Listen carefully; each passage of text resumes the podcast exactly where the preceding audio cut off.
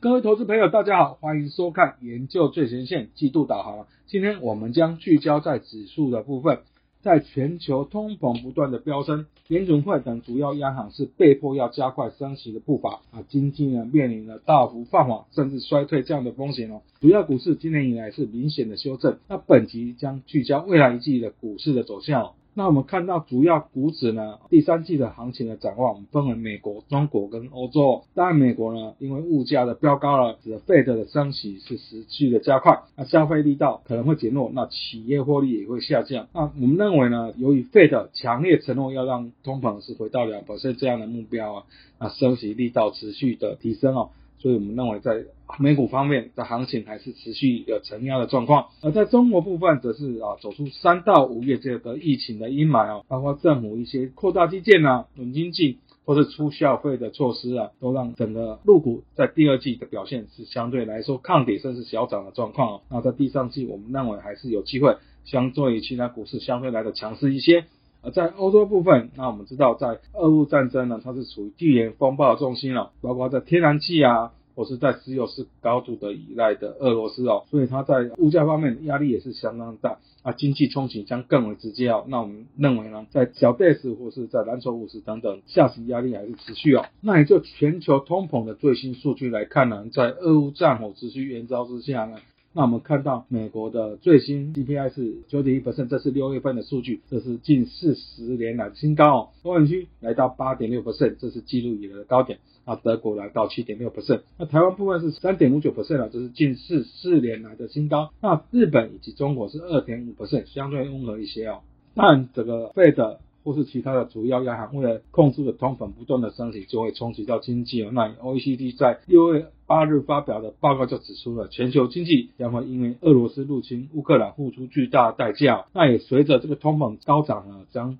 使得 GDP 是大幅的下滑。那以他的预估了，这个汇银国今年整体通膨是达到八点五 percent 这样成长。那今年的全球 GDP 成长率是从去年十二月估计的四点五 percent 是下修到三个 percent 了。那在通膨持续飙高之下呢，主要央行就被迫要收紧宽松了。以美国来说呢，在从三月启动升息循环以来呢，今年以来是升息六码，那前年是上看十四码啊，六月份并且开始启动缩表。而在英国部分已经连续五次升息啊，那利率是从零点 percent 调高到一点二五 percent 啊，包括了在欧元区部分呢，它的常规购债计划呢是提前在七月份就结束了。那本周呢的会议预期会启动升息啊，预估幅度是一码。那九月份呢会结束负利率啊。另外包括加拿大啊，今年以来升息五码啊，澳洲也是五码。那印度呢是升息九十个基点。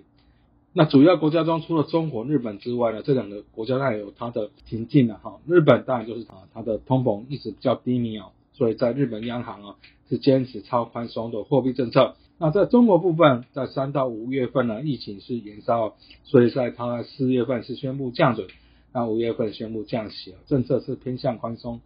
就美国经济来看呢，它在第一季的 GDP 季增年率的中值是负一点六 percent。那我们观察这个亚特兰大的 GDP 那模型呢，它的最新的预估呢，第二季是负一点五 percent，可能呢上半年两季都是负增长的一个经济哦。那在通膨高居不下。费德呢，在下半年啊，可能还有七码以上这样的升息的空间哦。那经济有可能持续呈现一个萎缩衰退的状况。那以彭博的最新的预估啊，在美国未来一年陷入衰退的几率呢，啊，目前是达到三十个 percent。但美国的通膨高涨，我们就看到啊，主要哪些项目呢？其实当然就是在能源部分，特别汽油在啊六月上旬是创下历史的天价。那整个能源在六月份涨幅是达到四十一 percent 以上。另外，在新车上涨十一点四 percent，那食品上涨十 percent，那包括在房屋啊、房租部分涨幅也达到七点三 percent 啊，这边都是促使美国呃在通膨物价持续飙涨的主要原因。而在就业部分呢，美国六月份的非农就业是新增三十七点二万人，其实这边是优于预期啊。那失业率则是持平在三点六 percent，这边已经接近了疫情爆发前的三点五 percent。不过，就每小时薪资年增率是五点三 percent 呢，那相对于六月份的 CPI 是九点一 percent，它的薪资成长率其实就被通膨吃掉了。所以这个情况也使得联总会呢恐怕会延续它积极升息的态度哦。那联总会在六月十五号是决定升息三码，这三码就是一九九四年以来的最大升幅哦。在会后也强烈声明哦，要让通膨回到两 percent 这样的目标哦。那以它下半年的状况呢，依据利率点阵图呢，今年底呢大概会利率区间会升到三点二五到三点五 percent 之间了，也就是说下半年可能还有七码这样的升息空间。而在最新的经济预估部分呢，那 Fed 在六月份呢是将 GDP 成长从三月预估的二点八 percent 呢下修到一点七 percent，失业率啊六月上修到三点七 percent，通膨部分是明显的上调。那六月份预估在 P C 物价指数年增率是五点二 percent 哦，那三月预估是四点三 percent，那在核心 P C 部分则是从四点一上修到四点三 percent 哦，而在年底的基准利率呢，预估是达到三点四 percent 哦，原本三月预估只有一点九 percent，所以它的升息步调是大幅的加快。